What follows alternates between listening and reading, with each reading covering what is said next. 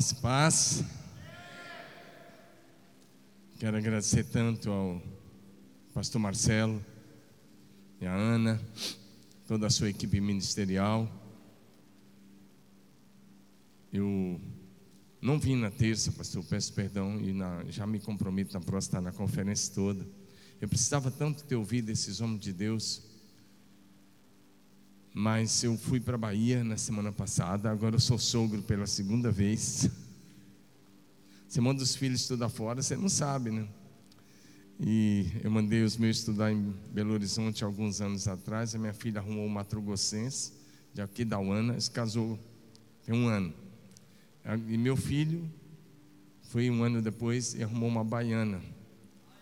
Então, casou sábado passado. Então, eu fiquei na Bahia de quarta passada até segunda. Na verdade, eu cheguei em Marília segunda, já 11 da noite. E eu sabia que a conferência ia começar na terça aqui. Mas como eu tinha ficado fora uma semana, então estava bem corrido. E a minha esposa não veio porque amanhã começa a conferência de mulheres lá. Mas nós vamos estar juntos daqui uma semana e pouco. Pelo menos vai ficar 12 dias juntos, né, Marcelo? Marcelo e a Ana. Nós vamos para o Japão dia 29 de abril, se Deus quiser, vamos ficar até dia 12, numa viagem missionária. Mas eu quero te agradecer, Marcelo, que privilégio, privilégio estar aqui com você, com a Ana, com a igreja. Privilégio ouvir meu discipulador. É, eu vou parar para assistir essa mensagem de hoje de manhã, que eu já. O Jeto me falou tanto essa mensagem, Marcelo falou, e eu, eu sei que você é muito abençoado. Você é demais ele é meu discipulador desde 2009. E eu não vou trocar de discipulador, né? Vou falar que nem o Marcelo fala: o filho legítimo, no, pela lei romana, podia até ser dispensado, mas o adotivo não podia. Então, eu vou até o fim. Privilégio de encontrar Jetro. Rapaz, que alegria encontrar você, Marcelo, Odilon. Né? É pena que nesse mês de abril você vai para o outro lado, né? Mas nós vamos estar juntos em outras ocasiões aí privilégio. Privilégio de encontrar Marcos. Eu também quero ir lá em Sapezal. falei que eu quero ir lá esse ano, lá em Sapezal. É verdade. Eu estou aqui com Osias, ele é o pastor de jovens casados da igreja, faz assim Osias para ele lá. Privilégio de encontrar vários amigos, não vou falar tanto não, mas tem tantos colegas aqui. Kleber lá de Lins. Ô Kleber, saudade de você, rapaz. Tem que aparecer nos cafés, hein? Eu encontrei meu amigo ali de é, aqui de perto, eu não sei se ele está parecendo o Abraão, Isaac, Jacó ou Moisés. É o Kine. É, é. meu amigo também de Mirassol do Oeste. Né? Viajamos juntos ano passado, privilégio. Cada um de vocês. Eu vou repartir uma palavra com vocês, bem interessante. Antes de pregar, eu estava ouvindo aqui o pastor Dilon pregar, e essa mensagem é a vida dele. É Ele. Essa mensagem aqui é Ele. Ele é amor, ponto. Mas um dia eu quero aprender a pregar assim. Quem sabe, né? Falando só de amor, filhinho. Ele está parecendo o apóstolo João, filhinho, amai-vos uns aos outros. Mas Marcelo e Getro, quantos aqui foram na Coreia do Sul já? Seu. Ok, foi quando. Se você quiser ir, procura o Paulo aí que tem viagem dia 23 de agosto. Agora, eu estava ouvindo ele pregar aqui, falando de amor, amor, Marcelo, e eu fiquei pensando, como é que dois irmãos podem ser tão diferentes?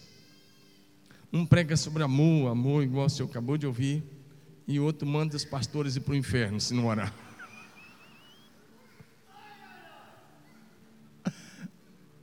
Só quem foi na Coreia do Sul entendeu. É, ele, ele, que ele é irmão do pastor Yun, pastor da Coreia do Sul, irmão gêmeo. Não, ele é, ele é irmão mais novo do pastor Yun, Gabriel Galho. Isso é brincadeira. A gente tem liberdade de brincar, tá bom? Vamos agora à palavra? Amém? Você está pronto? Amém? Então abra sua Bíblia no livro do profeta Isaías, capítulo de número 61 livro do profeta Isaías, para o capítulo de número 61. Versos de 1 a 3. O Espírito do Senhor Deus está sobre mim, porque o Senhor me ungiu para pregar boas novas aos quebrantados, enviou-me a curar os quebrantados de coração e a proclamar libertação aos cativos e a pôr em liberdade os algemados, a pregoar o ano aceitável do Senhor e o dia da vingança do nosso Deus, a consolar todos os que choram e a pôr sobre os que em Sião estão de luto uma coroa em vez de cinzas, óleo de alegria em vez de pranto, veste de louvor ao invés de espírito angustiado, a fim de que se chamem carvalhos de justiça plantados pelo Senhor. Diga amém. Já oramos, então vamos à palavra. Hoje quero falar sobre o Espírito Santo e Jesus. Mas preste muita atenção, porque eu quero fazer uma analogia entre tudo que aconteceu, Jesus encarnado e o Espírito Santo, e a minha vida e a sua vida como servos de Deus hoje. Acredito que, se você permitir, se você estiver aberto, o Espírito Santo vai continuar falando. Eu sei que vocês já ouviram tantas palavras poderosas. Quando eu vi o time que o Marcelo trouxe, sinceramente é muito difícil uma conferência trazer tanta gente boa. Quando eu vi aqui Carlito, Luciano Subirá, Eibe, Pastor Dilon, o próprio Marcelo que vai pregar, eu, olhei para o time, teve mais outro? Não. Isso. Quando eu vi lá que eles foram postando, eu falei: o que, que eu vou fazer lá? Só se for para carregar a sandália dos caras. É verdade, eu me sinto assim, mas eu vou tentar carregar a sandália. Eu sei que você já está um pouco cansado, que a conferência cansa um pouco. Sei que o Marcelo é um pouco cansado, a equipe está um pouco cansada, mas Deus vai restaurar suas forças agora. Amém? Diga comigo: Espírito Santo, Jesus e eu. Amém? A mensagem vai se tratar basicamente disso. Hoje eu quero olhar com você para o relacionamento do Espírito Santo com Jesus. Mas quero olhar pela ótica do Jesus encarnado. Porque você sabe que a, Trindade já existia e existe de eternidade a eternidade. Mas quero olhar para o relacionamento de Jesus encarnado com a pessoa do Espírito Santo e, e o que isso nos ensina. O que isso traz para mim e para você. Nós sabemos que Jesus encarnado viveu completamente na dependência do Espírito Santo. E ele nos deixou um grande exemplo de como agradar a Deus o Pai quando você anda na dependência do Espírito. Jesus também nos ensinou que uma vida cheia do Espírito Santo é o caminho para vencer o pecado, o mundo, a carne e as tentações do inferno. Com Jesus, nós aprendemos também queridos pastores e líderes, como o ministério deve ser feito na dimensão do Espírito, debaixo da unção do Espírito e debaixo do mover do Espírito. Diga amém. Então vamos à palavra. Primeiro lugar, Jesus foi gerado pelo Espírito Santo. Diga comigo, Jesus foi gerado pelo Espírito Santo. Agora vamos falar como uma igreja avivada. Jesus foi gerado pelo Espírito Santo. Amém. A palavra de Deus vai dizer para a gente que Jesus, segundo a carne, foi gerado pelo Espírito Santo. E aí nós vamos aprender algumas coisas. Lucas 1, verso 35 diz: Quando Maria perguntou para o anjo Gabriel como que ela ia ser mãe se ela não tinha tido relação sexual com homem nenhum? E o, o anjo Gabriel respondeu para ela: Descerá sobre ti o Espírito Santo, e o poder do Altíssimo te envolverá com a sua sombra. Por isso, o, que há de nascer de ti será chamado Santo Filho de Deus. Veja o que o anjo diz: Descerá sobre ti o Espírito Santo. Ele está dizendo: você vai ficar grávida do Espírito Santo. Não é um relacionamento físico, é um relacionamento espiritual. E o Espírito Santo é quem vai gerar Jesus no, ventre, no seu ventre. É o que o anjo está dizendo para Maria. Diga amém. Em Mateus capítulo 1, verso 20. Quando José percebe que ela está grávida, ele está planejando deixá-la secretamente.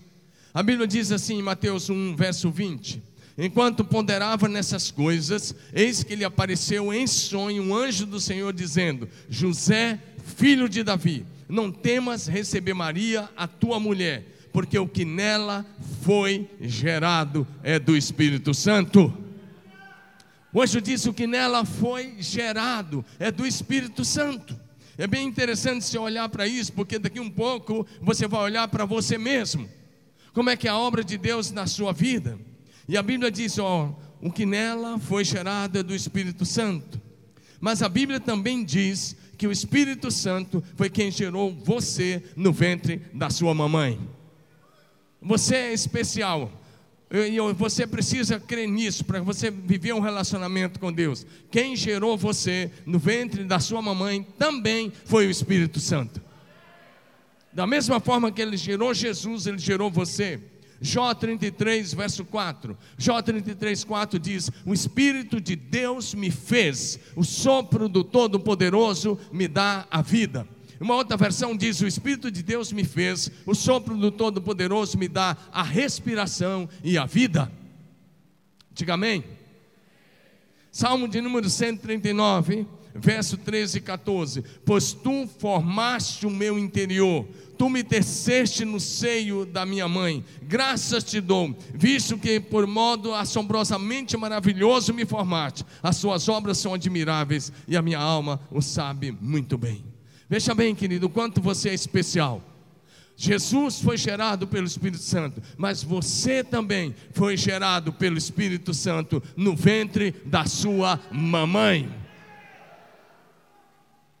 E além de ser gerado, Ele foi quem te deu e te dá a respiração e a vida. Diga amém. Mateus capítulo 1, verso 18, voltando a falar de Jesus, o texto vai dizer para a gente algo ainda mais interessante.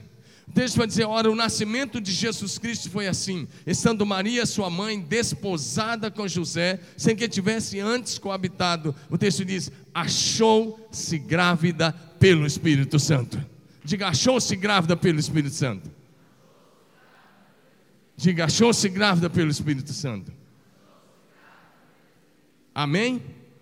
Então diga comigo: Jesus, levanta essa mão e diga assim: Jesus foi gerado e nascido pelo Espírito Santo. Diga de novo: Jesus foi gerado e nascido do Espírito Santo. Você também foi nascido do Espírito. Foi ou não foi? Porque se você não nasceu do Espírito, você nem é da família de Deus ainda. Mas se você é nascido do Espírito, você é da família de Deus. Olha o que diz João para a gente, apóstolo uh, João escrevendo, o Evangelho de João, capítulo 3, de 5 a 8. É bem interessante essa palavra. Respondeu Jesus: Em verdade, em verdade te digo: quem não nascer da água e do Espírito não pode entrar no reino dos céus. O que é no reino de Deus, o que é nascido da carne é carne, o que é nascido do espírito é espírito. Não te admire de eu te dizer: importa-vos nascer de novo. O vento sopra onde quer, ouves a sua voz, mas não sabe de onde vem nem para onde vai. Assim é todo aquele que é nascido do espírito. Levante sua mão, agradeça a Deus e diga assim: Senhor, eu te agradeço, porque eu fui gerado pelo Espírito e eu sou nascido do Espírito. E é isso que me fez membro da família de Deus. Diga aleluia. É bem interessante você saber disso. Porque se você não tiver, não souber bem a sua origem, tanto física quanto espiritual, é, poss é possível que você comece a duvidar de algumas coisas de Deus. Mas quando você sabe que o Espírito te gerou, e porque Ele te gerou, você se tornou um ser vivente. Mas você nasceu do Espírito e você se tornou filho de Deus. Amém? Está caminhando comigo? Então diga Jesus, gerado e nascido do Espírito Santo. Diga eu também. Fui gerado e nascido do Espírito Santo. Amém? A segunda coisa, Jesus foi revestido pelo Espírito Santo no batismo. Diga comigo, Jesus revestido do Espírito Santo. Não, você está numa pegada melhor. Acorda e diga: Jesus revestido do Espírito Santo. Amém? Agora Jesus cresce. E com quase 30 anos, ou cerca de 30 anos, de acordo com o relato de Lucas, capítulo 3, A Bíblia vai dizer em Lucas 3, 21 que aconteceu que ao ser todo o povo batizado, também o foi Jesus. E estando ele a orar, o céu se abriu e o Espírito Santo desceu sobre ele em forma corpórea como pomba. E ouviu-se uma voz do céu: Tu és o meu filho amado, em quem eu tenho muito prazer. Diga amém. Agora Jesus é batizado. E ele é batizado nas águas. Mas só o batismo nas águas não era o suficiente, então o céu se abre e o Espírito desceu e revertiu Jesus após o seu batismo. Diga amém. Talvez alguns aqui vão chamar isso de batismo com o Espírito Santo. Eu vou chamar de revestimento, mas pode chamar do que você quiser. Mas é importante você olhando essa experiência de Jesus com o Espírito Santo, porque essas mesmas coisas que eu vou enumerar são as coisas que precisam acontecer comigo e com você constantemente. Se você quer ter um ministério relevante, tem que ser assim. Se você quer vencer na vida cristã, precisa ser assim. Diga amém. Então diga comigo: Jesus revestido pelo Espírito Santo. Ou seja, após o seu batismo nas águas do Rio Jordão, Jesus foi revestido do poder do alto pelo Espírito Santo. E quero dizer uma coisa a você: isso aconteceu de forma visível. O Espírito Santo desceu sobre ele, tomando a forma corpórea como que de uma pomba. Mateus capítulo 3, 16 17 tem o mesmo relato dizendo: Jesus, ao ser batizado, saiu logo da água, e eis que se lhe abriram os céus. Olha o que o texto vai dizer: e viu, diga, viu, diga, viu, e viu o que? O Espírito de Deus descendo como pomba e pousando sobre ele. Ou seja, João Batista viu e as pessoas ali viram o Espírito tomando uma forma e declarando, Deus declarando a unção, o revestimento e o poder do Espírito sobre a vida de Jesus. Amém?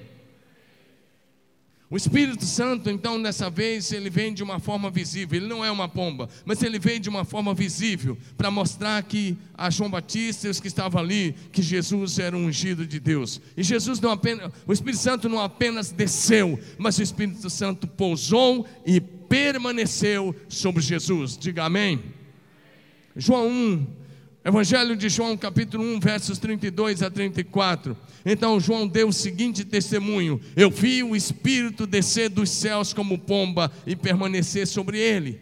Olha o que João vai dizer: Eu não o teria reconhecido se aquele que me enviou para batizar com água não me tivesse dito: Aquele sobre quem você vi o Espírito descer e permanecer, esse é o que batiza com o Espírito Santo. E João diz: Eu vi e testifico que ele é o Filho de Deus.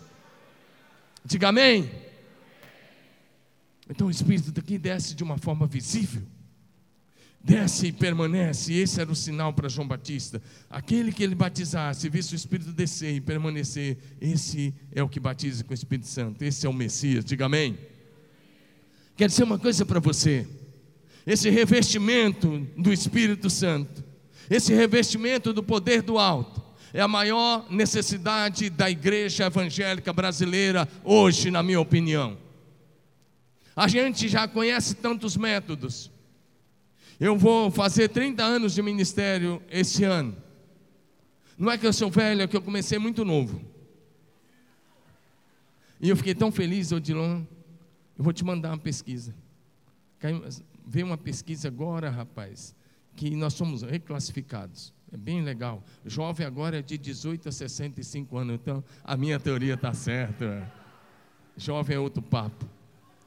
Amém, amados? É sério. É sério, a Organização Mundial da Saúde fez uma reclassificação aí agora. Então ele tem, uma, ele tem um ministério lá, bengala de ouro. Aí você vai, você vai ter que mudar alguns conceitos lá com aquele ministério. Não chama Clube do Tempo, eu que chamo bengala de ouro o ministério dele. Vamos lá. A nossa maior necessidade é ser revestido do poder do alto pelo Espírito Santo. Ele dizendo, eu sou pastor, vou fazer 30 anos em julho de ordenação. E 29 anos de ministério, ou 30. Mas te dizer uma coisa, eu já vi tantos métodos. Eu lembro que o Jetro deve ter visto isso também, porque ele era batista, e o Dilon também, o, o Marcelo, e, os, e outros aí, o Kine, e tantos vocês já viram. Lembra dos nebes? Era um método lá atrás. Lembra de uma série de ministérios, G5, G100, G7, G12, célula, coinonia, moringa, odre, sei lá o que, PGM. Nós já vimos tantas coisas. Olha para mim, será se a igreja brasileira precisa de um novo método? Será se é um novo método que vai resolver o problema da igreja? A minha resposta é não.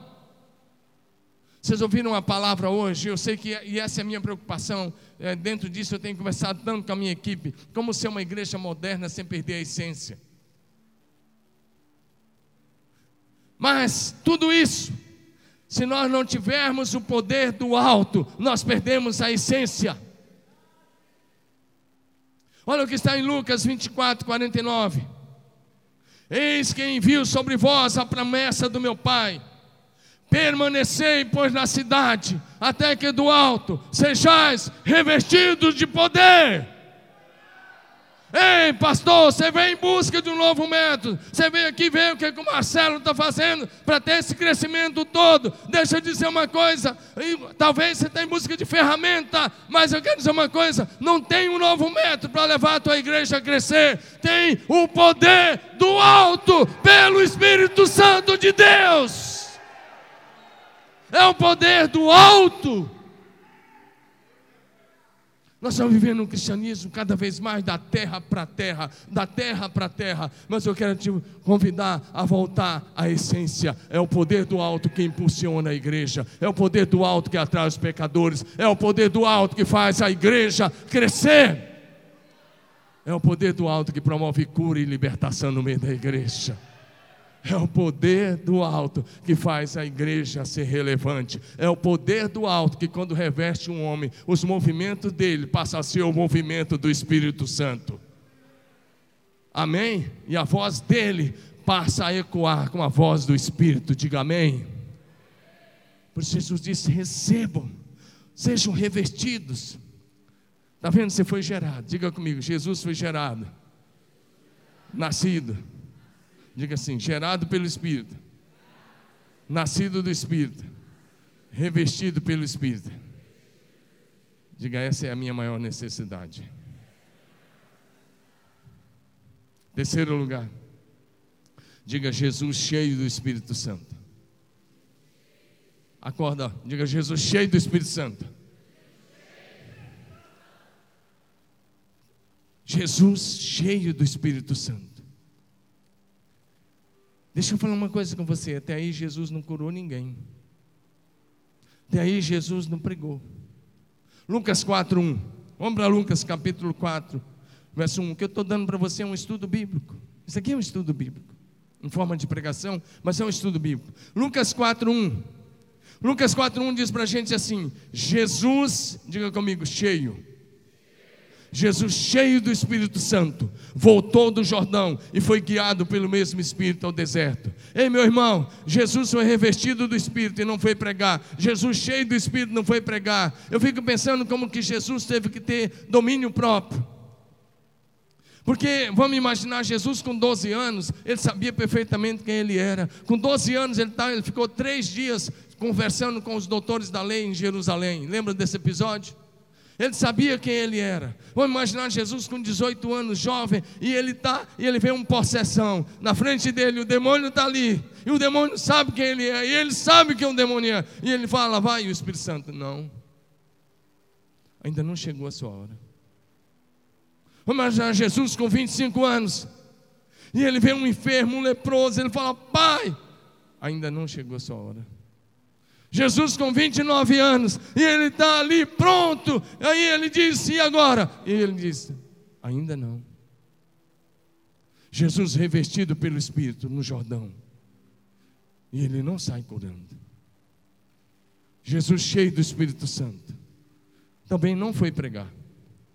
Jesus cheio do Espírito Santo foi para o deserto orar.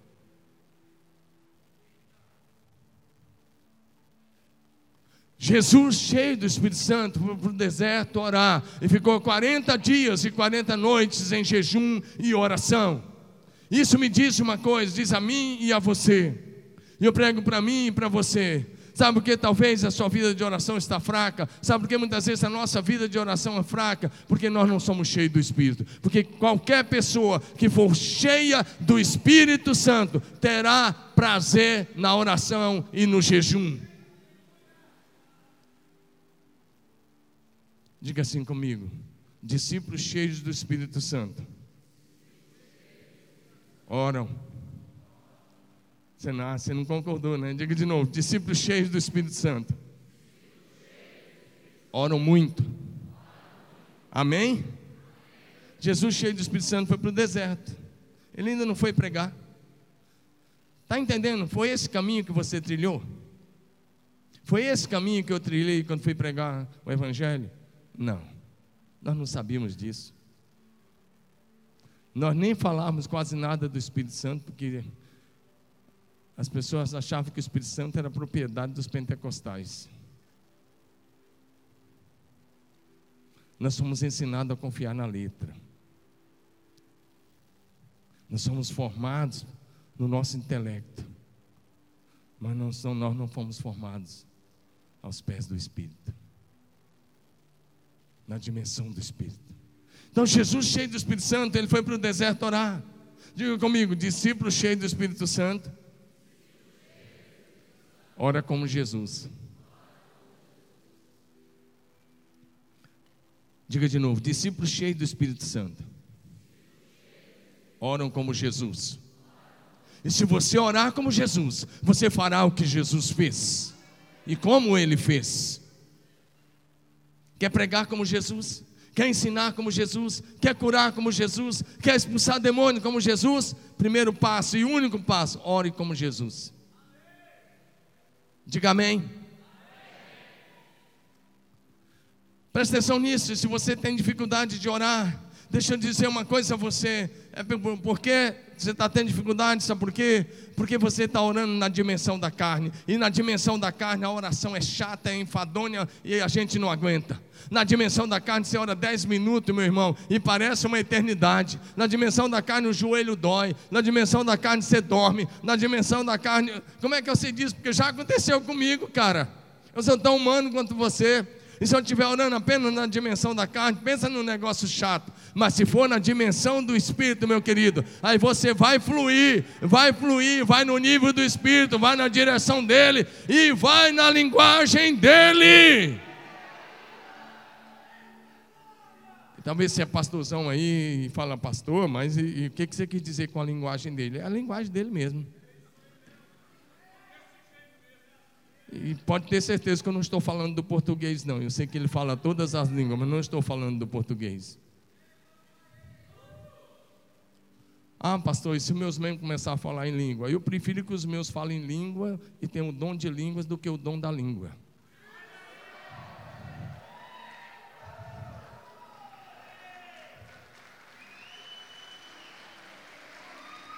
Está cheio de pastor que tem medo dos, dos dons do Espírito. Se você tem medo dos dons do Espírito, o que, é que você está fazendo no ministério, meu querido? Vai fazer outra coisa, cara.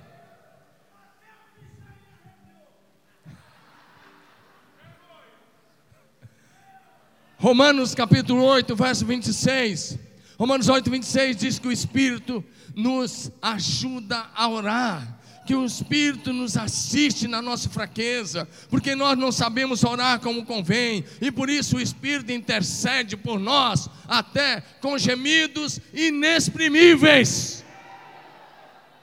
Sempre que você entrar na dimensão do Espírito, você vai sentir o peso que está no coração de Jesus. Eu aprendi que orar não é apenas ajoelhar e falar algumas palavras. Eu aprendi que orar é pertencer ao trio mais maravilhoso que você pode pertencer nesse mundo. É você e o Espírito Santo aqui na terra e Jesus à direita do Pai. Isso é orar. Diga comigo, orar.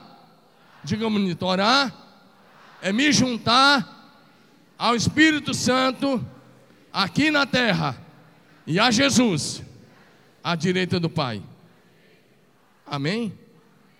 Então, orar é você pertencer ao trio mais maravilhoso. Diga assim: eu, o Espírito Santo e Jesus Diga Jesus, o Espírito Santo e eu.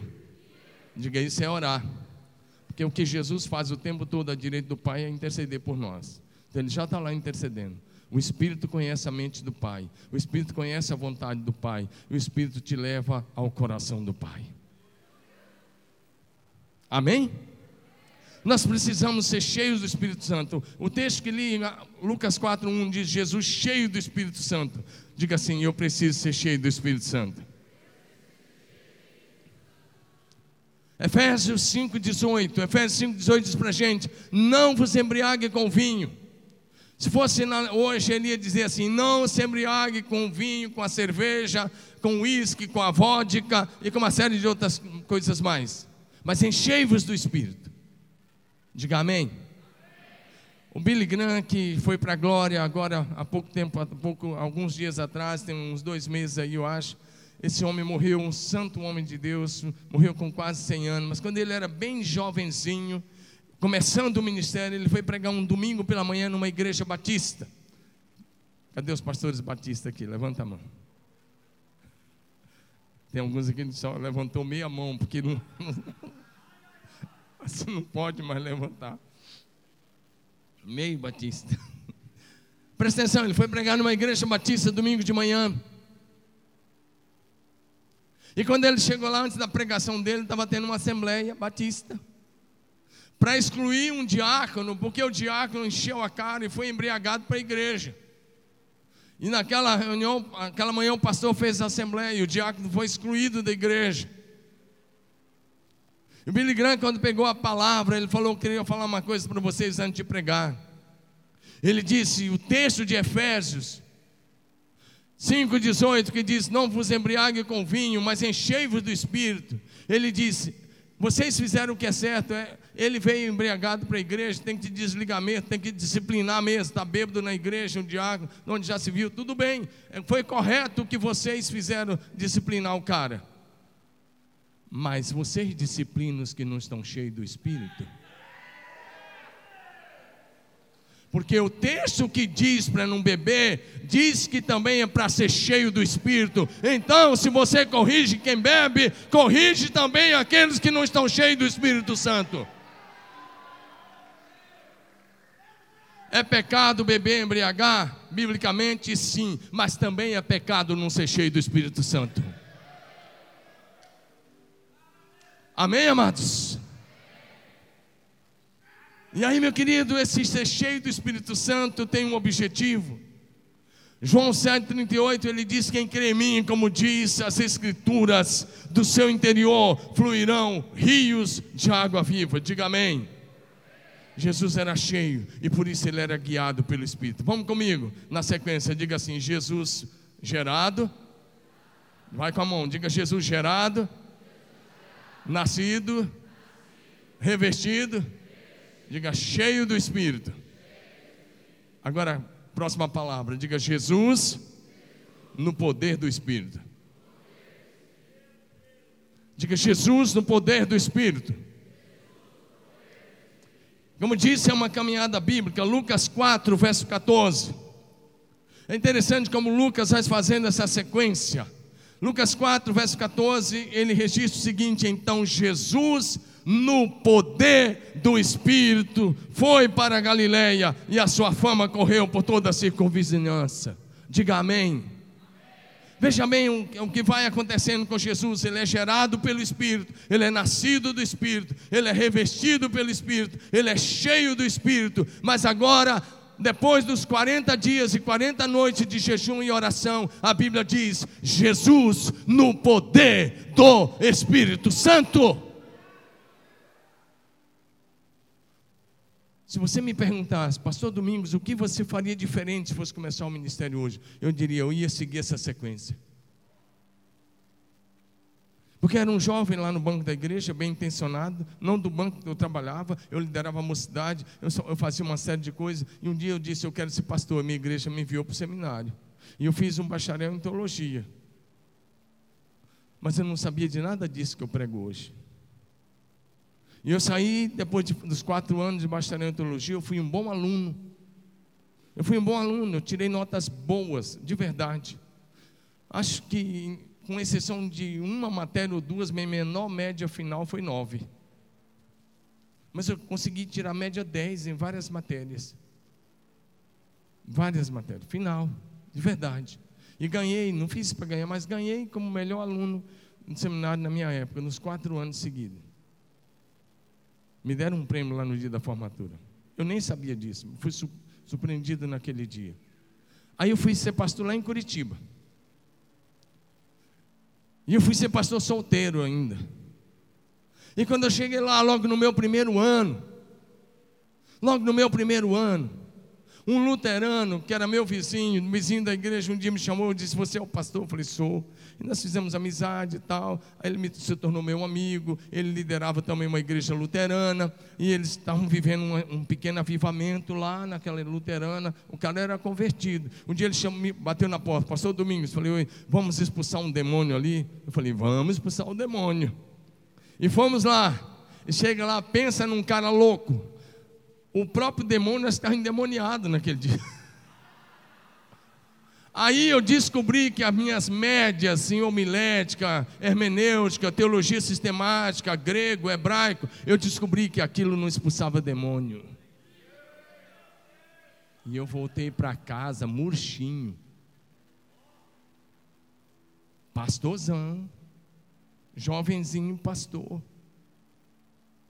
bacharel em teologia. Essa foi a primeira lambada. Alguns dias depois eu fui visitar uma senhorinha polaca, bem polaca, daquelas famílias polonesas lá de Curitiba, que tinha bastante antigamente. Hoje já está mais raro, né? Mas era uma bem polaca. Ela olhou assim para mim, ela estava com câncer. E eu era o pastor dela. Igreja Batista Bom Retiro, em Curitiba, região boa, bem próxima à prefeitura, um bairro bom, classe média. E ela falou assim: Pastor Domingos, semana que vem eu vou lá na igreja do pastor Soares, tá bom? Eu falei: Não estou entendendo. Ela falou: Eu vou lá, sabe por quê, pastor? Ele crê na cura. Ele crê em cura. Eu vou lá porque ele vai orar por mim, pastor. O que, que ela estava me dizendo? Você não crê, cara, mas ele crê. E eu cria, só que eu não praticava. Eu tinha sido um bom aluno de apologética também. E na minha aula de apologética, apresentação da minha aula de apologética, eu tinha defendido os milagres. Mas eu não vivia isso. Então eu fui para casa. Pensa num cara arrasado. Não tinha expulsado o demônio de um cara. E agora a mulher diz que eu sou incrédulo, na maior, na maior cara dura, porque ela disse assim, para o outro, para o outro orar.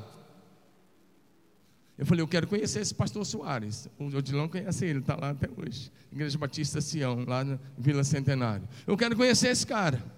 Liguei para ele, consegui o telefone, liguei, eu estava novinho na cidade, solteiro ainda. Eu disse, rapaz, eu preciso ter um encontro com você. Que dia que você pode? Ele falou lá um dia, acho que era uma sexta-feira, eu fui para lá de manhã e sentei com ele e fomos conversando, e ele foi me mostrando os textos sobre cura, desde o Êxodo, Salmos, Isaías, Mateus, e ele foi mostrando Atos, e ele foi mostrando, chegou lá em Pedro, e ele foi, daqui um pouco, para que ele foi falar de som com óleo?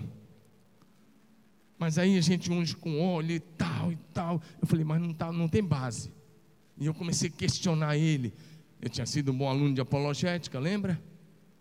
Aí de repente o Soares, daquele jeito dele, ele é um morenão assim forte, muito legal, e ele disse assim: "O meu querido, você foi que veio me perguntar sobre cura. Se você quiser, e ele era um pastor batista. Eu falei, aí a ficha caiu, sabe? A ficha caiu. Eu sempre era um cara, eu já orava duas horas por dia. Toda noite eu orava das onze à meia-noite ajoelhado. E toda manhã eu orava das 5 às 6 da manhã ajoelhado. Eu era um tradicional que orava. E sempre fui um tradicional que tinha caráter. Mas faltava o poder. Então naquele dia eu saí do encontro com o Soares, eu disse: nunca mais, nunca mais eu vou ter um encontro com alguém possesso e vou deixar ele do mesmo jeito. E nunca mais eu vou encontrar alguém enfermo que me permitir orar e não vou, e vou deixar de orar. E comecei a orar. E comecei a orar. Fui lá no pastor Dilon. Fiquei assustado algumas vezes. Porque os caras caíam lá, rapaz, já naquela época. E ele botou a mão em mim, três horas da tarde, num culto que tinha da terça-feira, terça da libertação. Ele ainda queria que eu caísse lá, mas não caí naquele dia, não. Brinquei agora, mas é verdade. Isso tem tempo, hein? Podia ter passado batido. Mas presta atenção. Talvez, pastorzão, talvez líder. É isso que está faltando na tua vida. Você é um bom pregador. Você conhece muito de Bíblia. Você é um cara joia na Bíblia. Você é firme na sua célula. Mas não tem o poder.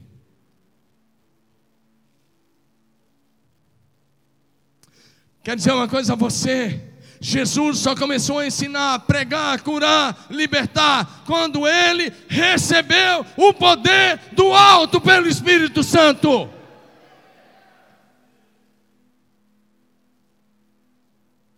Tudo que aconteceu com Jesus precisa acontecer comigo e com você. É por isso que está em Atos 1:8, mas recebereis poder ao descer sobre vocês o Espírito Santo. A palavra poder aí é dínamos ou dinamis, como você quiser. Dínamos. E dessa palavra dínamos vem a palavra dinamite. Talvez pastorzão está aqui, você está dizendo, pastor Domingos, você não conhece a minha cidade. A minha cidade é idólatra, a minha cidade é uma pedreira. Deixa eu dizer uma coisa: não tem cidade pedreira, não tem cidade que seja idólatra espírita, que o poder do espírito não possa arrebentar o poder das trevas. Dinamite explode as pedras mais duras, o poder, dínamos do espírito pode mudar os corações mais endurecidos. Para de confiar no método. Vem para o poder do Espírito. Busque o poder do Espírito. Até que você seja cheio desse poder. O grande desastre do nosso ministério é porque falta esse, essa unção de poder. Essa unção de poder. Jesus só começou. Jesus foi gerado pelo Espírito, nascido do Espírito, revestido pelo Espírito, cheio do Espírito, mas até aí ele não expulsou nenhum demônio, não pregou, não ensinou, não curou ninguém. Mas quando ele recebeu o poder, ele começou o ministério. Esse é o caminho que eu acho que um aspirante ao ministério precisa seguir. Quinto lugar. Vamos na sequência, diga assim: Jesus nascido do Espírito, revestido pelo Espírito, cheio do Espírito, no poder do Espírito. Agora diga assim: Jesus, ungido pelo Espírito. Diga ungido pelo Espírito. Jesus ungido pelo Espírito. Lucas 4,18. Interessante como o evangelista Lucas vai fazendo essa sequência. Lucas 4, verso 18 e 19 diz assim: O Espírito do Senhor está. Coloca a mão assim sobre a cabeça. Pode ter certeza que não é sessão de descarrego, mas é para falar profeticamente. Coloca a mão direita, diga assim: O Espírito do Senhor Deus está sobre mim. Diga, Ele me ungiu para evangelizar os pobres, enviou-me a proclamar libertação aos cativos, restauração da vista aos cegos, para pôr em liberdade os oprimidos e apregoar o ano aceitável do Senhor. Diga aleluia. Quando Jesus leu esse texto, foi o texto que eu li, foi Isaías 61. Ele chega na sinagoga em Nazaré, e ele vai na sinagoga, e ele está no meio do culto, e ele pega o livro do profeta Isaías, ele abre aí no que hoje é o capítulo 61, e ele leu essas palavras: O Espírito do Senhor Deus está sobre mim essa ideia sobre significa duas coisas. Primeiro, ungido significa que ele é o Messias, o ungido de Deus. Em segundo lugar, significa que ele andava debaixo do governo do Espírito Santo. Diga amém. Diga isso precisa acontecer comigo. Amém. Se você quer um ministério relevante, se você quer ser um líder de célula que rompe, se você quer, seja qual for a sua profissão, mas se você quer ser um homem segundo o coração de Deus, você precisa render-se diariamente ao governo do Espírito Santo. Diga amém. Você precisa tomar a decisão de deixar-se governar pelo Espírito. Amém? Vamos para Atos 10, 38. Atos 10, verso 38 a Bíblia continua falando sobre isso conosco, lá no livro de Atos, capítulo 10, verso 38. Atos 10, 38, a palavra diz assim: Como Deus ungiu a Jesus de Nazaré com o Espírito Santo e com poder, o qual andou por toda parte fazendo bem, curando todos os oprimidos do diabo, porque Deus, ela era com ele. Você pode dizer comigo: Deus ungiu a Jesus. Todos vocês, diga Deus, o Deus o Pai. Todos vocês, Deus o Pai ungiu a Jesus. Diga com Espírito Santo e com poder. Diga de novo, com Espírito Santo e com poder. E aí o resto é o resultado dessa unção do Espírito de poder. Sabe o que é o resultado? Ele curou todos os oprimidos do diabo que tiveram contato com ele. Amém? É um método que você precisa? Ou é a unção do Espírito Santo de poder? Os métodos cansam, eu sei disso. No exercício ministério, colegas, às vezes eu me sinto tão cansado. Às vezes eu preciso de um bate-papo com um amigo, de um bate-papo com colegas. Eu converso com Marcelo, com Gerto, pastor Dilon, é, Carlito, nós somos aliançados e com outros aliançados a gente conversa. Às vezes eu preciso tanto. Mas eu quero dizer uma coisa. O que me coloca de pé aqui é essa unção. E é esse poder do Espírito Santo. Que eu e você não merecemos mas Ele nos dá na sua infinita graça, bondade e misericórdia. A gente só se levanta por causa dessa unção. Diga amém. O que nos mantém de pé é isso. Quer dizer uma coisa a você: Jesus expulsava demônios pelo Espírito Santo. Jesus curava pelo Espírito Santo. Jesus libertava pelo Espírito Santo. Foi isso que nós lemos quando ele fala da unção. Foi isso que nós lemos em Atos 10, 38. E é isso que está em Mateus 12, 28. Ele diz: Eu expulso o demônio pelo Espírito de Deus. Por isso o reino de Deus chegou até vocês. Diga amém. O ensino, as pregações, os milagres que Jesus fazia às pessoas, era no poder do Espírito Santo. Colegas de ministério, não pode ser diferente conosco o nosso ensino, a nossa pregação, a nossa palavra precisa ser no poder do Espírito Santo. 1 Coríntios capítulo 2, versos 4 e 5, Paulo diz: A minha palavra e a minha pregação não foi uma demonstração de sabedoria, para que a vossa fé não se apoiasse na sabedoria humana, mas no poder de Deus.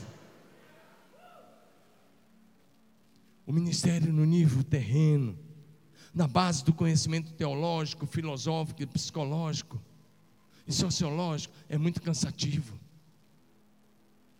Mas é esse revestimento do poder, essa unção de poder, que te enche de graça, de misericórdia, que te ensina a amar, como nós ouvimos nessa noite. É essa unção que te dá força para continuar. Amém?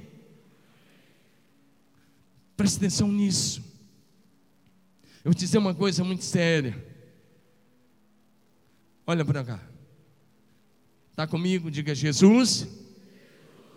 Diga assim: nascido, revestido.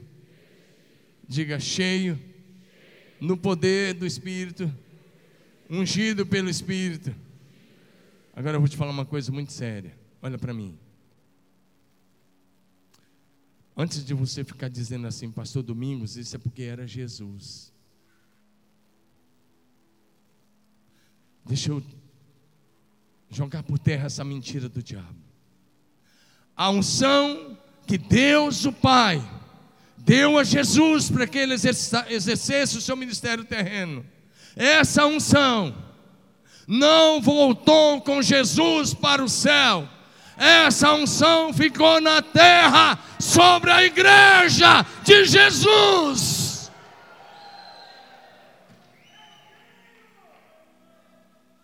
João 20, verso 21. Jesus ressurreto, ele tomou cuidado de transferir a unção. Ele diz, João 20, versos 21 e 22 diz: Assim como o Pai me enviou, eu também estou enviando vocês. Verso 22: E havendo dito isso, ele fez o que?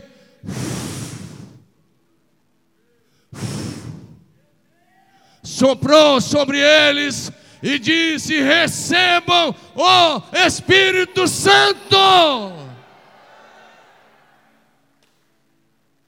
Aquela mesma unção a mesma unção que Jesus disse: O Espírito Santo está sobre mim. A mesma unção que Atos 10, 38, que Deus o Pai ungiu a Jesus com o Espírito Santo e com poder. Essa mesma unção, ela não voltou para o céu. Essa unção está disponível e sobre a igreja verdadeira hoje. Essa unção vai ficar com a igreja até o dia do arrebatamento até o dia do arrebatamento.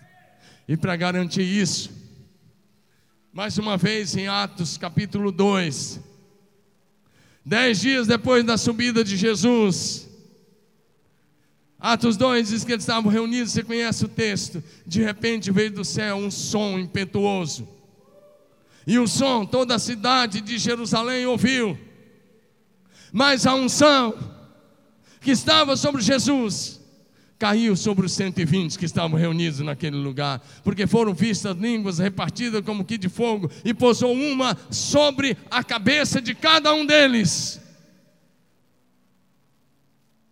Eu já disse em alguns lugares: o lugar da unção não é na sepultura, e também o lugar da unção é no céu, não é no céu, porque no céu você não precisará mais da unção.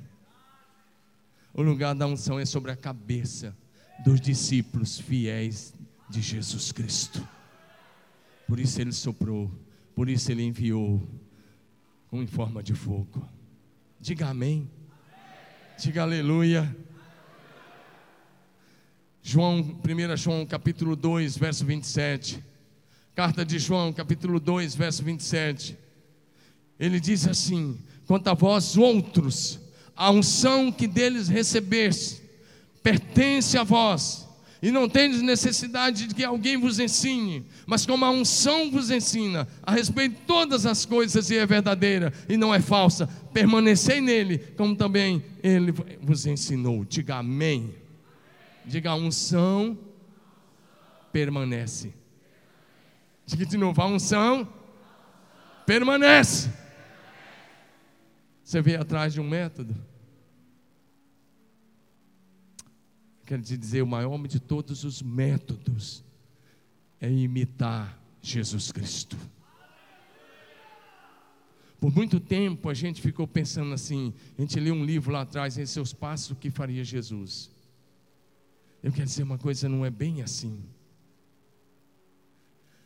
A questão é, não é só em seus passos o que faria Jesus, é o que você está disposto para seguir a mesma sequência que Jesus. Você é nascido do Espírito. Você foi gerado pelo Espírito. Você é nascido do Espírito. Você nasceu de novo. Você é selado pelo Espírito. Talvez você foi cheio do Espírito. Mas talvez parou por aí. Talvez você se contentou quando fluiu num dom. E você achou que isso era o final. Mas isso era apenas o começo. Porque Jesus, cheio do Espírito Santo, eu disse a vocês, ele nem pregar não pregou. Mas ele recebeu o poder do Espírito.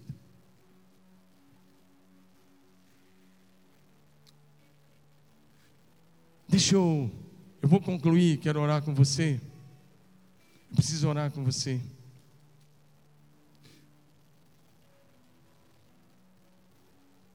Esse poder do Espírito é que traz autoridade para curar. Deixa eu falar uma coisa, se você está aí, ele sabe, ele estava naquele culto. dia 4 de fevereiro, agora. Tem dois meses e pouco.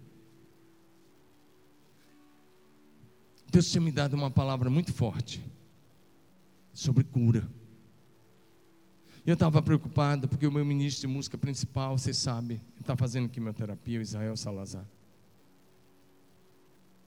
Eu estava preocupado, eu tinha alguns membros com câncer. E eu estava orando bastante. Eu estava orando, eu, eu fiquei muito preocupado, porque eu já passei por um câncer.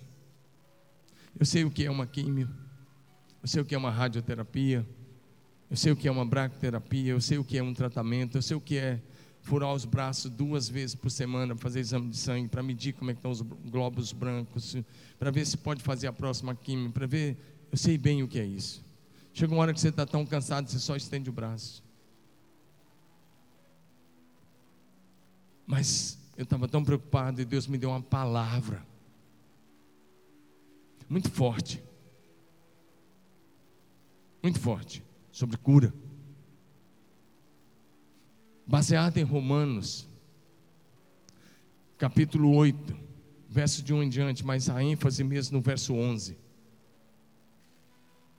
Romanos 8, 11 diz assim: que se o Espírito de Deus habita em nós, Ele, com o mesmo poder que Ele restou a Jesus, ele disse: Ele traz vida para os nossos corpos mortais por meio do Espírito Santo que habita em nós. Por um tempo eu li esse texto, parece que eu, eu, eu pensava lá na ressurreição. De repente o Espírito Santo diz: Não, Domingos, não é. Esse texto está falando da ressurreição. Esse texto está falando que o Espírito Santo traz vida ao seu corpo mortal agora. Então, naquele domingo, 4 de fevereiro, eu preguei. Tinha uma garota de sete anos, estava desde agosto com câncer no cérebro, fazendo um tratamento no HC de São Paulo, e os pais estavam com ele, os pais tiveram que mudar para São Paulo por causa desse tratamento. Uma garota muito bonita, sete aninhos, os cabelinhos tudo ralinhos, só um pouquinho, e elas, naquele domingo os pais tinham voltado de São Paulo e estavam lá. Eu chamei ela à frente. O Israel dirigiu o louvor naquela manhã. Eu chamei ela à frente. Eu e a minha esposa oramos com ela. E na hora, ela foi curada.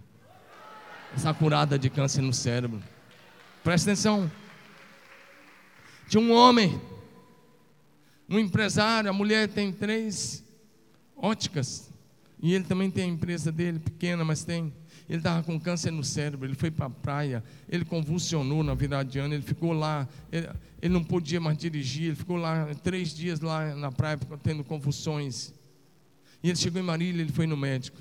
E eu conversei com o radiologista que é da igreja, que olhou os exames, ele disse assim: Domingos, ele está com câncer de 5 centímetros na região primária do cérebro. Ele tem uma filha de 12 anos e uma menina de 7 para criar. Eu fui diante de Deus: Deus não é possível. Eu tinha visitado ele, Deus cura, Deus. E ele estava no culto nessa manhã, e ele veio e posicionou bem na frente. No meio da minha oração, eu estava fazendo oração de cura, ele foi curado. Ele saiu correndo, saiu correndo. E ao invés dele fazer qualquer outra coisa, ele saiu colocando a mão nas pessoas, já ministrando cura sobre as pessoas. E ele está curado. O médico tinha me dito: se ele é operado, amigos, ele nunca mais vai andar. Ou ele morre, ou ele nunca mais vai andar. Ele vai ficar vegetando. Mas ele foi curado.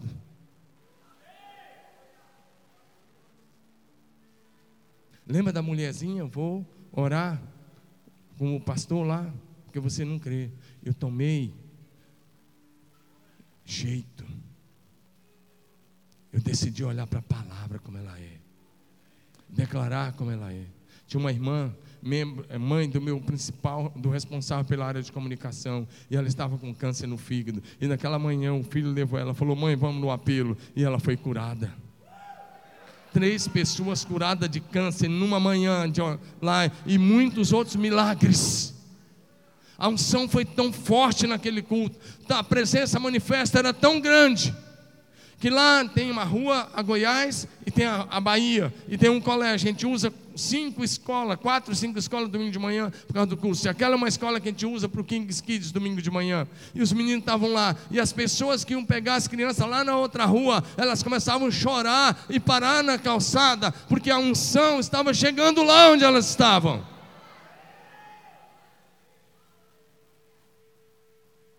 Estou contando isso porque eu contei o meu fracasso lá em Curitiba. Mas eu posso contar hoje o que Deus está fazendo. Em todos os cultos nós oramos por cura. Nós não somos curandeira, mas nós cremos em cura. Minha missão não é curar. Minha missão é ministrar a palavra como ela é. E eu sei que Jesus faz. Eu quero te encorajar a não parar apenas em ser nascido do Espírito, ser revestido, ser cheio, o poder, mas essa unção.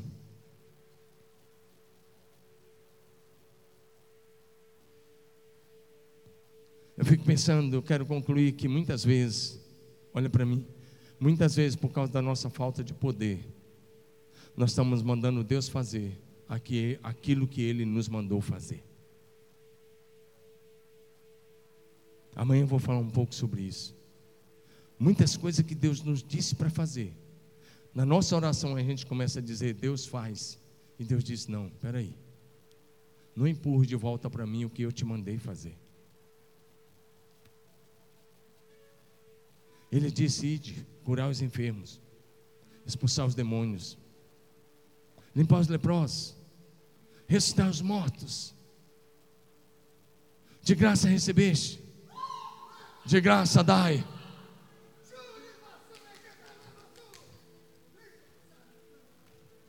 De graça recebeste, de graça dai. Você veio para uma conferência? Deus tem um revestimento novo para ti hoje à noite. Deus tem algo novo, lindo para você hoje à noite. Você é filho, você é herdeiro, você é filha, você é herdeira.